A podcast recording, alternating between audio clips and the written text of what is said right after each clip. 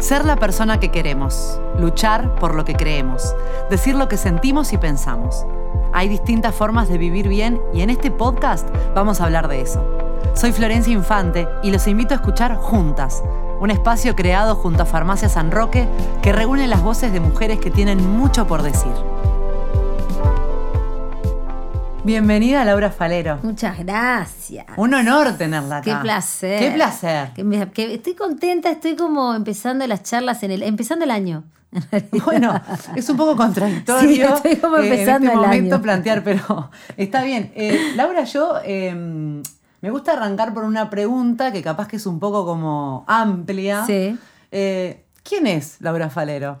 Ah, eh, me lo pregunto todos los días. En terapia yo me lo pregunto Sí, un montón. Bastante. Pero No sé, vos sabés que creo que parte de todo mi trabajo artístico es esa, es, es, este, esa búsqueda, parte de, de quién soy. Me parece que es quiero descubrir quién soy y lo que soy. Sé que soy muchas cosas, que no soy una cosa sola, este, eh, que soy artista, eh, artista eh, comprometida políticamente, eh, refiriéndome a no a político partidario, sino a políticamente con, este, con el hecho artístico en sí como herramienta de constructora. Eh, soy hermana, hija, eh, amiga, sí, soy muy amiga, este, mucho más amiga. Creo que una de las cosas más importantes que tengo y atesoro es este, los vínculos, este, y pongo el- en la pirámide ¿no? de, las, de las relaciones amorosas y vínculos amorosos, la amistad como, como arriba. Este, y bueno, este, y una, no sé, como militante de, de- de las libertades personales.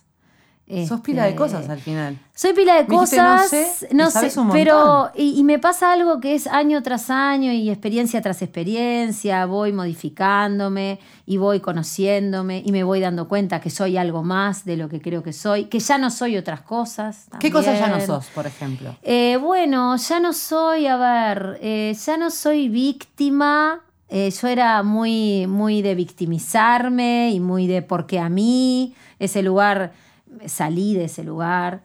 Este, soy una adulta, ya no soy una niña. Eso es una, una, una información que recibí hace muy poco.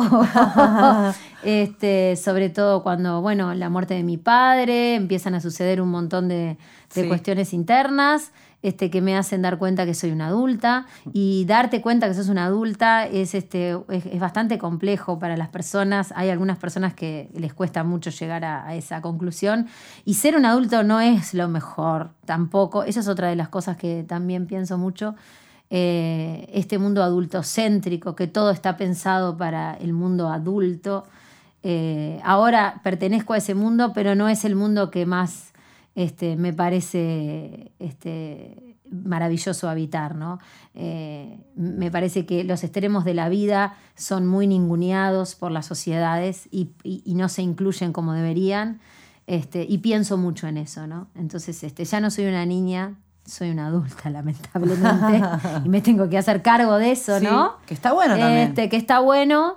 Y, y eso me, bueno, me ha llevado a, a posicionarme de una forma mucho más este, segura ante la, la- la vida, ante, ante los proyectos, este, ante mi posicionamiento este, ideológico artístico, este, ante mi comunicadora. ¿No? Yo soy, una comuni- soy comunicadora, entonces eso también este, me interpela mucho, este, cómo, cómo me relaciono con los demás y cómo trato de, de interpretar la realidad para luego poder transmitirla de una forma sensata este, y generar pensamiento crítico, actitud crítica, que es algo que- a lo cual a mí me gusta mucho ejercer y hacer, este, e instalar en las personas y en mí. Este, mm, soy cada vez menos comediante, esa es una de las cosas que, que me sucedió en pandemia, soy cada vez más música.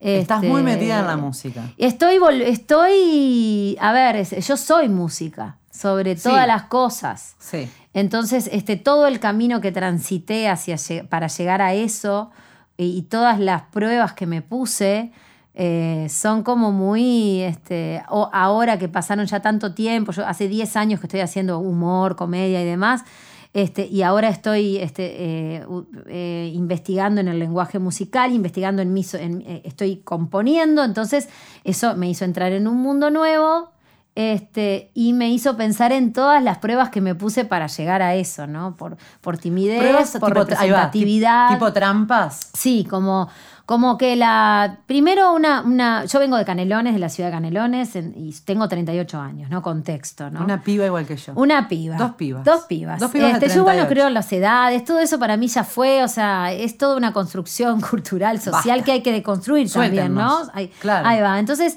este, vengo también de, un- de- de una época, los noventas, en donde la representatividad de las mujeres en la música era, eh, sobre todo en Uruguay, muy poca. Entonces, este, construirte vos este, como una mujer música, como, como posibilidad para tu vida, era muy complejo, ¿no? Este, era bueno, sí, bueno, te toco el piano. Pero ¿de qué vas a vivir? pero ¿de qué vas a vivir? O eso no es imposible, o si no me voy para Montevideo, eso acá, ¿no?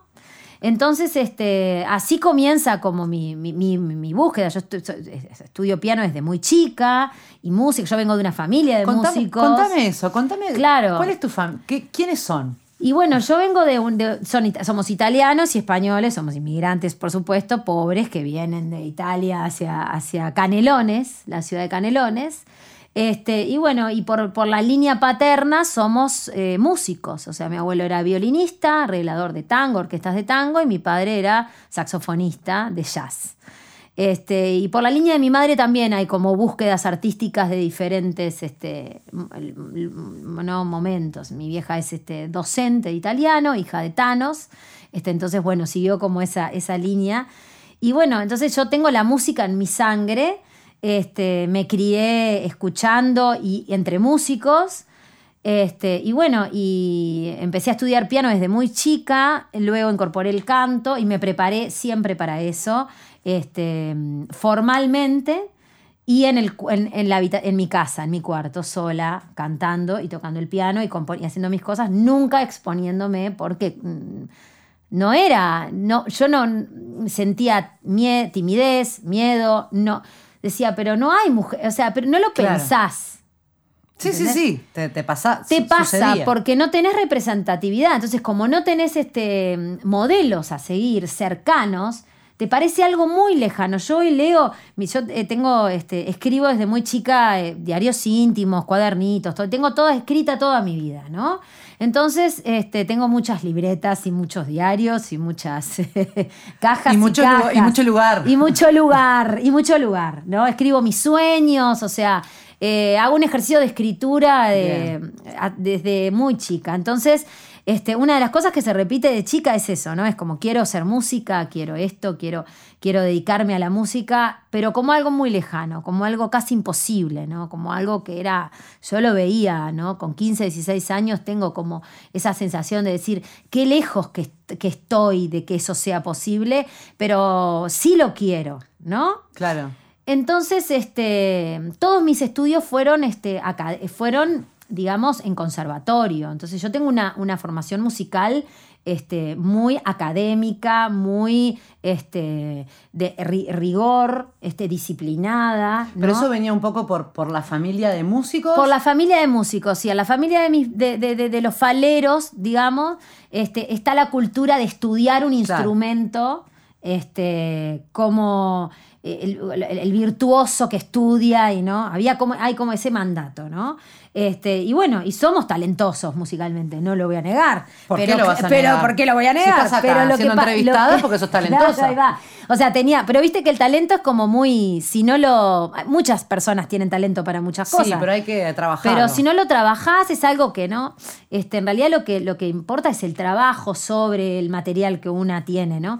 Entonces lo que me sucedió fue eso, ¿no? Que o sea, tuve una formación muy este, de conservatorio. Entonces, los que estudiamos, las que estudiamos, este, y tenemos como esa presión, este, de, ¿no? Yo me recibí de docente de solfeo tipo con 15, 20 años, ¿viste? Y, estudié 10 años piano y, y tenía posibilidades de, de irme a, estudiar a otros países porque tenía realmente talento. Entonces había venido un docente a mi casa a prepararme para, para, para presentarme a una beca para irme a estudiar. Pero ah, pará, todo Entonces, eso, ¿no? toda la familia apoyaba ese sueño artístico. Claro, siempre. Porque, Porque, en a veces hay realidad. casas que es tipo, no, no. no. Bueno, pero en mi, en mi casa lo que sucede que es algo que está latente en la familia y que creo que he venido un poco a resolver eh, la cuestión artística que fue una...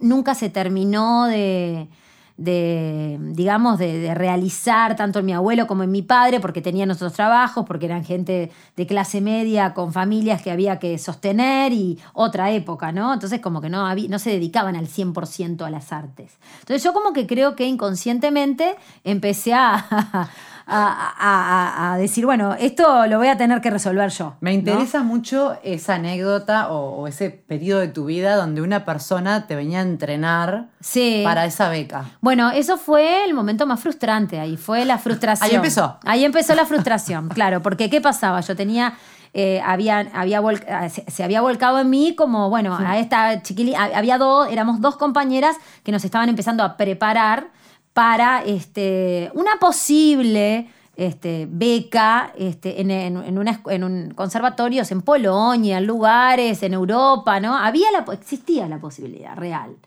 que implica los pianistas tienen este es, es, este una, una profesión muy como los bailarines o sea Sí. es muy este mm, este eh, arriesgás tu vida, o sea, no sé, es como que yo no, no, no, no vibraba mucho ahí. Sí musicalmente, pero no vibraba la cuestión del rigor, Claro, ¿no? sí. Entonces este docente, este docente, pianista, también muy reconocido en el ambiente y demás, el primer día que le toca una pieza de Chopin, que era la que yo había preparado y la que yo decía, bueno, esta es, ¿no? Mi, mi vedette, te la voy a mostrar, me dijo, no, está mal, esto tiene un problema acá, este, te equivocaste acá. esto".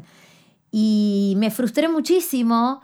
Y es un recuerdo que yo no me lo acuerdo. Parece que fui al baño, me encerré en el baño porque él iba a mi casa y no lo recuerdo eso. Bloqueaste. Sí, hasta el día de hoy.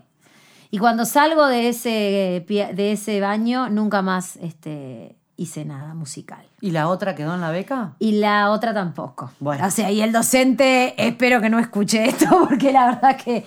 Sí, no. Este, ¿Y, y fantaseaste alguna vez con esa.? eh, porque éramos adolescentes en, en el mismo Sí, momento, sí. ¿no? Una época como que ser una chica Cris Morena, música, todo. ¿Fantaseaste con esa ida a Polonia, ser una artista? No, yo fantaseaba con ser Fabiana Cantilo, una corista de Claro. Fito Páez, corista de Fito Páez, pianista de Fito Páez, que a mí me gustaba mucho. ¿Qué pasaba? Yo buscaba referencias femeninas, porque me quedaba bien para cantar, ¿no? Entonces buscaba cantantes mujeres, por ejemplo.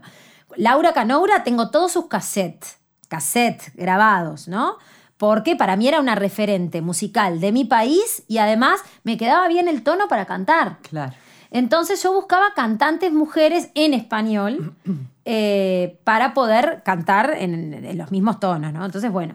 eh, y eh, la referencia que a mí me representaba en esa época era Fabiana Cantilo, ¿no? Entonces yo era una copia de Fabiana Cantilo. Misma ropa, eh, el pelo rojo, exactamente la misma copia, cantaba las mismas canciones, me sabía todas las canciones en el piano, no era como más rock argentino, ¿no? Como en esa época. Este, y, y bueno, pero, pero quedó ahí. O sea, latió hasta los 23, 24 años y después se apagó. Yo estudié comunicación, ciencias de la comunicación, me recibí de comunicadora, este, descubrí este, un- el mundo maravilloso de la comunicación y empecé a trabajar de, de- de comunicadora y toda la cuestión artística que venía de parte de la música quedó como en segundo plano. Y sobre todo también porque cuando me mudé a Montevideo me costó muchísimo este, eh, insertarme, ¿no? Nos cuesta a los que venimos del Y interior. es ahí nomás. Y es ahí nomás, a 40, 20, min- cua- 30 minutos, 46 kilómetros. Este, nos cuesta mucho, ¿no? Porque venimos, hay un montevideocentrismo, que yo no sé si somos tan conscientes los Mm. uruguayos, pero a los que venimos del interior nos cuesta mucho y los que venimos del interior nos juntamos entre nosotros también, que eso es un fenómeno muy interesante que Sí. pasa. Para, para proyectos, para todo. Después este, decís, cuando empezás a preguntarle a tal o cual, ah, yo soy de acá, ah, con razón, ¿no? Como que hay una cosa ahí que hay que rever un poco, ¿no? Este, y bueno, y lo que me sucedió fue que me reencuentro con las artes escénicas, siempre haciendo talleres de escritura, ¿no? Siempre de dramaturgia, siempre como no queriéndome desvincularme. Y toda mi vida en mi casa tocando encerrada, en mi casa. Los cuatro paredes. Los diarios íntimos, después la facultad. Facultad y luego todo el proceso creativo adentro de mi cuarto. O sea, el entrenamiento estuvo siempre presente, pero nunca para afuera. afuera. ¿Y en qué momento Laura Falero dice yo me voy a parar arriba de un escenario a hacer humor? Porque hay un abismo. Y bueno, en realidad fue, nunca fue mi intención. Mi intención era eh, escribir, escribir humor, escribir eh, o escribir desde... Estaba como empezando a ver como una nueva ola de, de escritura un poco más descontracturada, ¿no? Entonces yo estaba estudiando escritura y mi idea era empezar a escribir textos, libros, cuentos, este, crónicas, me gustaba mucho la crónica, desde una mirada un poco más descontracturada de la que eh, incluso el propio periodismo habitaba, ¿no?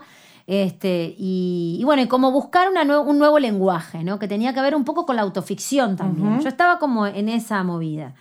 Bueno, empiezo a hacer stand-up eh, sin ninguna intención de subirme arriba de un escenario, hacer ese, un taller que en realidad fue solamente para aprender a escribir chistes, nada más, nunca para subirme arriba de un escenario. Y bueno, y lo que sucedió fue que los chistes eran graciosos, resultó que agarré un micrófono y, funcionó, y funcionó, y funcionó, y funcionó, y, así hace 10 años que estoy. En esos 10 años empecé a investigar el, humor como herramienta de comunicación, empecé a, a habitar ambos mundos, ¿no? a usar el humor para comunicar este, generando contenido de humor explícito, de entretenimiento y shows, y arranqué con comediantes de 10 minutos, 5 minutos, frustraciones de todos los tipos, este, hasta lograr mi primer unipersonal, y luego de ahí comencé a hacer el ejercicio de escritura de todos los años, escribir una hora de material, ¿no? O sea, que era un poco para lo que me había ido preparando más allá del género humor, ¿no? O sea, claro. Bueno, y ahí la escritura, es la escritura en realidad lo que, lo que a mí me interpela mucho más que subirme arriba de un escenario y, hacer y ¿Estarías más cómoda si otra actriz dijera tus palabras? No. Bueno, eso lo he, lo he hecho y está bueno porque me interesa mucho el trabajo, el trabajo con la, con la otra persona, con la actriz. Eh, pero, pero en relación a lo que yo pienso, creo que me gusta hacerlo a mí, ¿no? Sí me interesa, por ejemplo, un día nos juntamos y te digo, vos me decís, bueno, ¿qué, quiero escribir sobre esto, dale, escribimos sobre lo que vos querés claro. decir. yo te ayudo, claro, ¿entendés? Eso me parece más genuino, sobre todo en, comedia y en humor, ¿no? A yo escribirte algo a ti. Y, y, además por el ejercicio de la propia actriz como actriz creadora o actor creador, ¿no?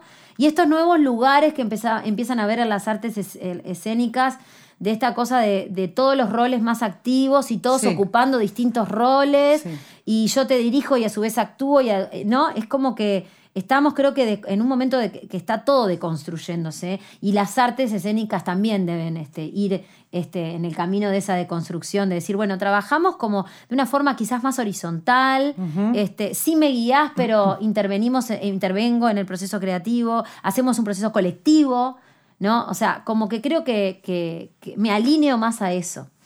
Y bueno, y después me, empecé a subirme. La realidad es que empecé a hacer chistes y empezó a funcionar y no, y no paré, nunca mm. paré.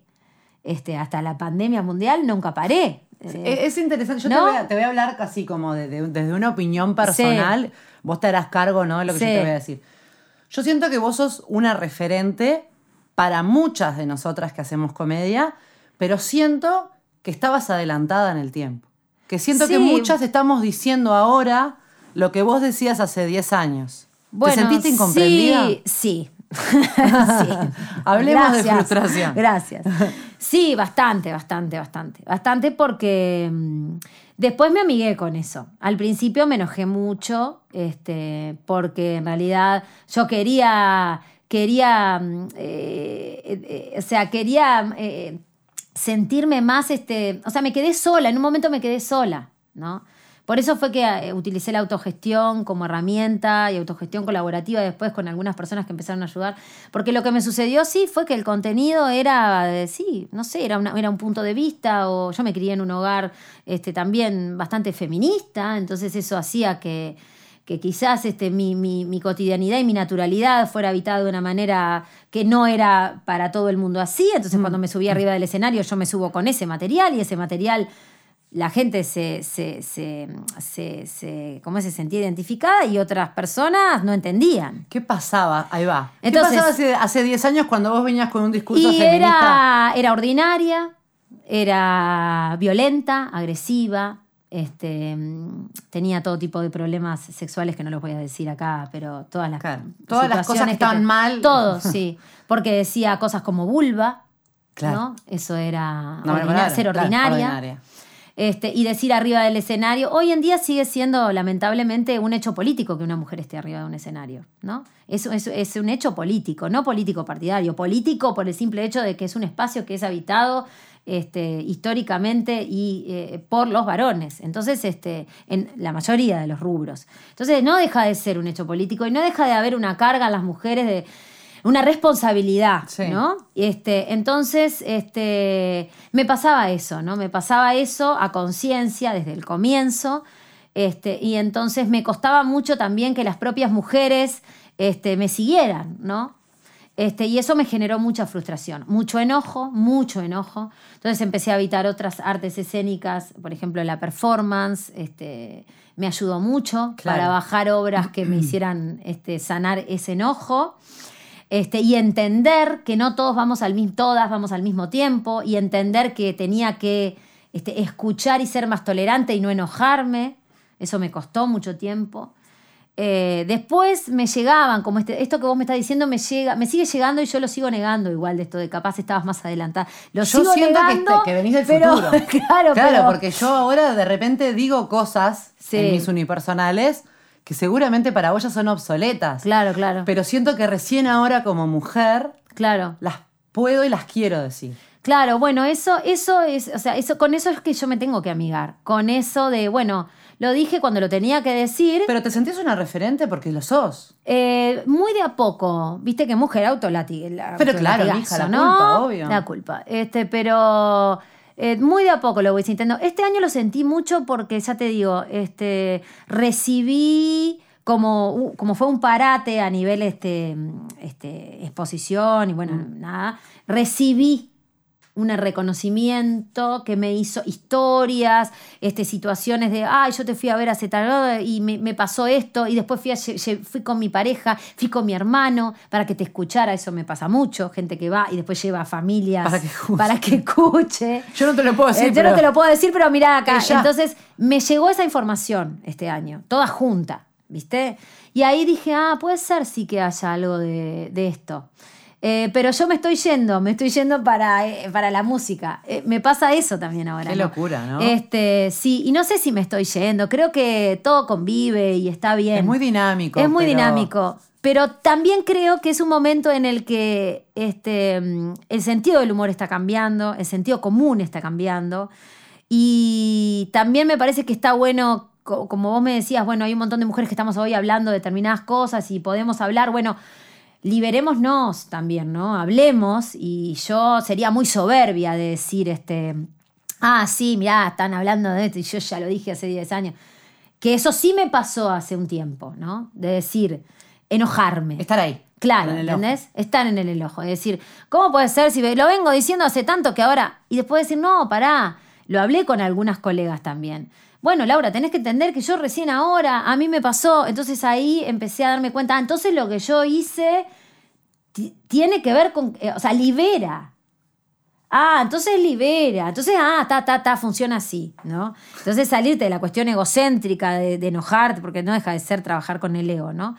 Este, decir, bueno, no, entonces en realidad esto que vos hiciste o estas, estas cosas que vos pusiste en palabras, este, sirvió para esto otro, Sí. ¿no? Para liberar esto otro. Entonces, amigate con eso y seguí tu camino. A mí lo que me sucede es que yo sigo mi camino, porque mi camino ahora tiene otra evolución, o sea, va hacia otros lugares. O sea, hay un montón de temáticas de las cuales yo ya hablé durante mucho tiempo y me encanta y escuchar y ver que se, se salpica, eso se salpicó y que está generando más y más.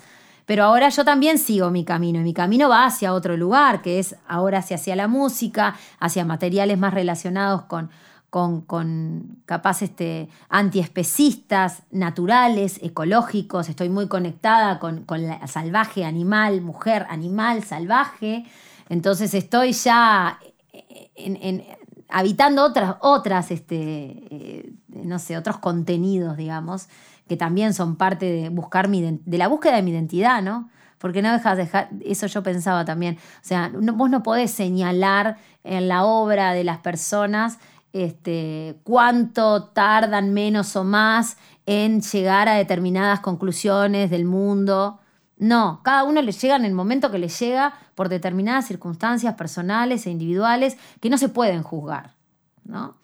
Entonces, este, me amigué me costó mucho porque ¿Cuántas me horas de terapia mucho. hay? Nada, nada de terapia. Todo eh, piano, piano, piano y autogestión y música, y música, sí. Este, y de revisarme y de revisar ese enojo. Este, y de cambiar un montón de hábitos y, y, este, y de cambiar también la forma de trabajar este, y de empezar a todo eso que yo, eh, las formas este, en las que empecé a trabajar de una manera diferente a la establecida, entonces una manera mm, feminista de ver eh, mi trabajo y de trabajar, y eso me cambió la perspectiva y me, abri- me abrió posibilidades diferentes de vincularme este, y de generar este, como, como nuevas formas de, sí, de trabajo. O sea, me está pasando eso. Estoy generando nuevas maneras de trabajar, Mm. ¿viste? Eh, Yo te he escuchado a vos ¿Viste? mucho usar, eh, y ya la usaste acá también, la palabra autogestión. Autogestión. Y cuando vos promocionás tus shows, eh, de la índole que sean, hablas mucho de eso, ¿no? Sí. De, de salas under, en la autogestión. Sí. ¿Sentís que eso ya es una característica o, o te gustaría también que, que te gestionen un poquito? En realidad, mira, la autogestión es una consecuencia de la falta de, este, mm, pro- eh, de, de eso, de que na- no crean en vos, de que no te apoyen, de que ningún productor o productora diga, ah, ah, ah, ¿no? Este, y de que todas las temáticas que hoy están en boga, en aquella época nadie las entendía. Este, es una consecuencia. Yo no lo elegí, yo pedí eh, así, a grito desesperado, por favor, que alguien me produzca, sobre todo en un momento en donde yo estaba teniendo cierta visibilidad en los medios, porque estaba en la radio, entonces tenía como, como, como llegada, entonces tenía como, la gente me decía, che, entonces busqué eh, que alguien me produzca y no lo encontré. Entonces empecé a autogestionarme. Y empecé, y un día voy a un simposio de, de arte trans, este, y estaba Erika Malunguiño, que es una diputada trans afro que vino a la FIC, a la Facultad de Comunicación, y ella hablaba de la autogestión colaborativa que, de- en la educación, este, que las disidencias este, utilizan para, para, para educarse y para poder, ¿no? Entonces yo ahí me quedó sonando autogestión colaborativa, ¿no? Autogestión colaborativa, autogestión colaborativa.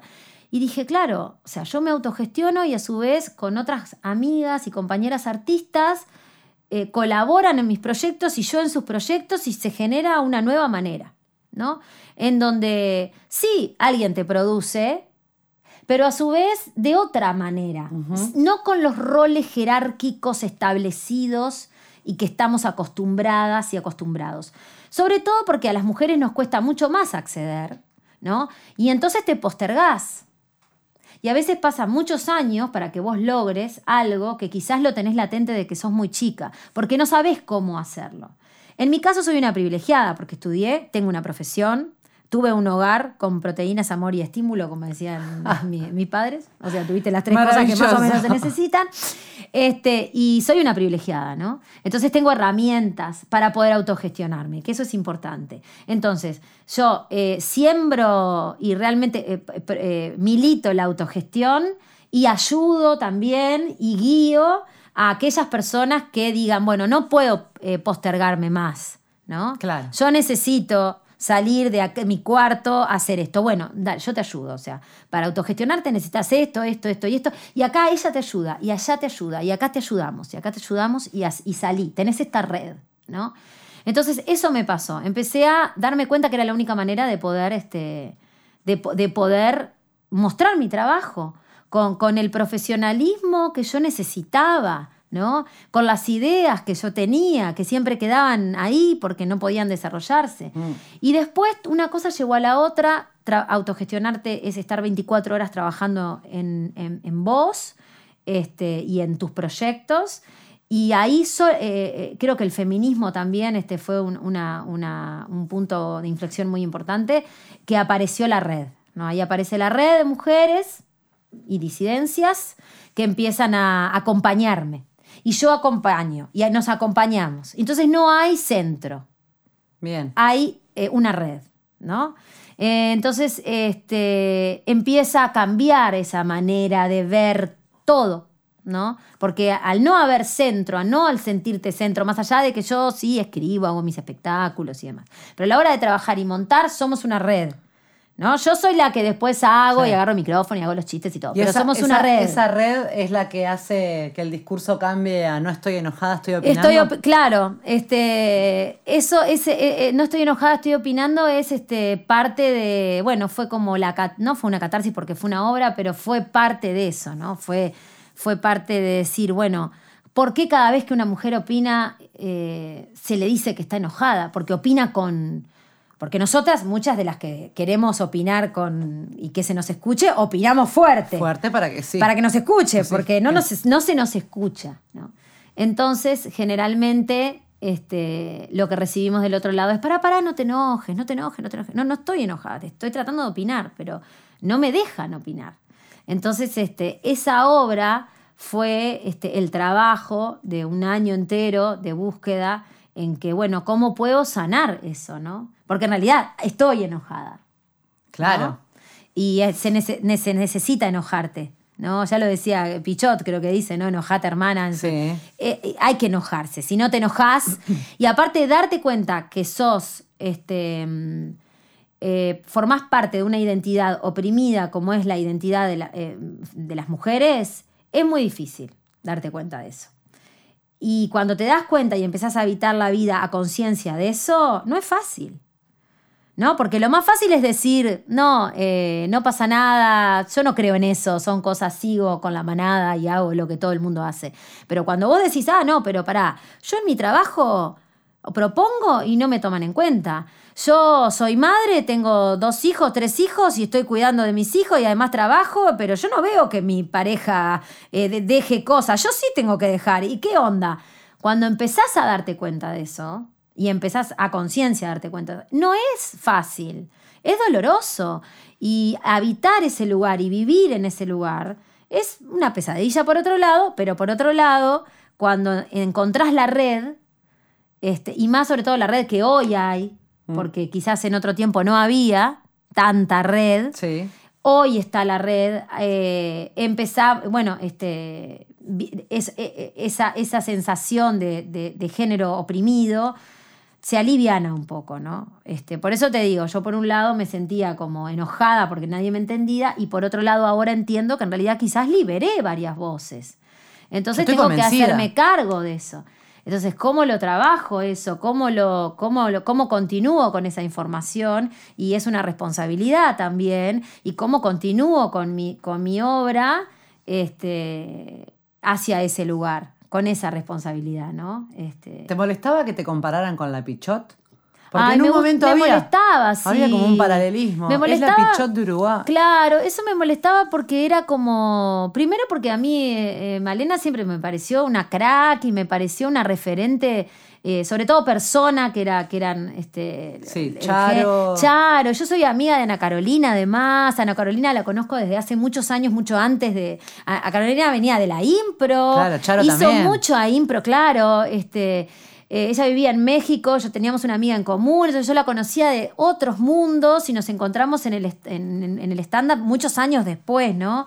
Entonces, este, sí, me molestaba porque en realidad lo que me pasaba con, Malena es que teníamos como, digamos, eh, eh, situaciones parecidas, te diría, no sé, como pensábamos medio que parecido, teníamos medio que la misma educación, si se mm. quiere, teníamos los mismos gustos musicales, yo qué sé, no sé, como que había muchos gustos, mm, cosas de comparación que son simplemente eh, coincidencias. Sí, que son generacionales. Generacionales, este, y que bueno, y que acá en Uruguay este, había arrancado el género stand-up, era nuevo, allá también, y bueno, aparecieron estas, no sé, apareció ella, ella fue para mí bastante inspira, me inspiró muchísimo, me generó como ¡ah, qué bueno! Esto se puede hacer, voy a ver cómo puedo hacer, me, interesa esa línea de humor.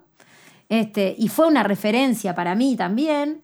Pero ta, después cuando te empiezan a comparar, ya es que es como que ni siquiera miran lo que haces. ¿Viste? Cuando ya empiezan la- cuando te empiezan a comparar es, bueno, pero alguna vez fuiste a un show, viste las cosas que yo digo, viste lo que hago, o sea, son dos cosas distintas y las dos están buenas y las dos funcionan y las dos pueden convivir, pero también creo que en, en estos años también eh, amigarse con esa idea de la comparación, este, eh, también ha sido parte de la deconstrucción, sobre todo de las mujeres, ¿no? De compararnos. Total. ¿Y, y qué pasaba con esa familia de canelones? Este, que, que así, que promovió la música y el tutor y toda la historia, y cuando veía a la hija arriba del escenario, este, enfrentar a esa sociedad que no estaba preparada para escuchar discursos que son los que escuchamos ahora. Y claro, y, en realidad em, esas, esos discursos en mi casa eran moneda corriente, esos y muchos más. ¿no? O sea, yo tengo un karma. No te olvides que en realidad es este, lo que no te mata te fortalece, porque en un punto este, yo sí soy una privilegiada. Tuve un hogar de diálogo, de padres que nos trataban de forma bastante horizontal a nosotros como hijos y niños. Y, este, y entonces tuve eh, una educación que me estimuló a las artes, que siempre me apoyó y que no es frecuente. ¿no? Entonces, cuando vos salís al mundo y te encontrás con que no es común eso, este, te genera mucha... eh, ves la violencia. Esto, yo siempre juego con se te ve el hogar, ¿no? La gente se le ve el hogar, Sí, ¿no? claro. Y sí, y yo cuando salía al mundo eh, se, le veía, se le ve el hogar a la gente, o, la- o la- o- o los quienes no tuvieron un hogar, o los hogares, o las distintas maneras de... Se ve. Se ve. Entonces, en mí se veía algo que era amor y empatía, pero las demás personas no, y eso chocaba y a mí me produjo una crisis muy grande. Y uno de mis grandes enojos fue eso. ¿Por qué no todos los hogares son como, no fueron como los míos, cuando era sobre todo más chica, ¿no? Entender, decir, ah, no, no todas las casas y hogares y padres son Están como tan los míos. ¿Entendés? Entonces, este, mis padres cuando me, subí- me, me veían en el escenario ya sabían que yo era así. Este, y musicalmente, igual siempre estuvo esto de, bueno, ¿y cuándo vas a dedicarte a la música? Que es lo que estamos esperando. Claro, lo que invertimos. Lo que invertimos. Esta familia puso un dinero. Pero por eso te digo, lo que te mata te fortalece. O sea, a mí mi, mi, edu- mi educación académica musical me, me, me generó una este, mm, bloqueo. Porque yo me vinculaba con el piano y con la música de una forma muy eh, virtu- virtuosa y todo tiene que ser perfecto y cuando yo haga un, una- un disco o grabe algo tiene que ser perfecto y tiene que, ¿no? Porque yo soy música y soy pianista y sé solfear en cinco claves y te hago todo, ¿entendés? Sí, Entonces sí. eso es, pero no lo pensaba a conciencia, sino que lo tenía como adentro, ¿no? Era como, ¿qué es lo que a mí me hace eh, no este, desarrollarme musicalmente? Y eso me di cuenta hace dos años. Eso, la formación este, exigente y disciplinada, este, en este caso de un instrumento, como es el piano, que además el piano, la mujer pianista, las, eran las chicas de Claro. clase que en la corte, en la monarquía y en la, no sé qué, las bur- en la- sobre todo la burguesía, las preparaban para que, igual que las bailarinas, fueran pianistas, el cuerpo precioso, disciplinadas, para que venga, ella toque y un marido venga y la elija. O sea, de ahí viene toda esta, la cultura de la, la, la- la niña la mandamos a piano, ¿no? Claro. Entonces, bueno, toda esa información me fue llegando, me fui peleando con todo, con todo, con todo. Y ahora, en la, en la pandemia, este, me dediqué a estudiar el instrumento, eh, sacándome todos esos prejuicios y diciendo, bueno, yo estoy acá contigo, hermano, eh, voy a sacarme todo esto y a vincularme contigo de otra manera. Y empecé a vincularme de otra manera con el instrumento, de una manera más natural, como a mí realmente me, me- me nacía y no como me habían enseñado, ¿no? Dice que no, estudias una teoría y después está bueno que la hagas. Que la rompas. La rompas. Las reglas las rompas. Y en la música eso es muy difícil, sobre todo los que estudiamos en conservatorios y demás, es muy difícil. Y bueno, y eh, me lo permití después de 38 años y ahora estoy componiendo y voy a grabar un disco seguramente. Entonces estoy eh, este, habitando ese nuevo lugar, esa nueva, ese nuevo lenguaje, este, que obviamente se, se mezcla con la comedia y con el humor. Yo soy comediante, por supuesto, pero ahora hay una sensación de que tengo que utilizar la, la música para comunicar desde ese lugar, ¿no? Entonces, como que te digo, ¿qué es lo que soy? Entonces vamos a terminar con otra pregunta. Vamos a terminar con esta pregunta.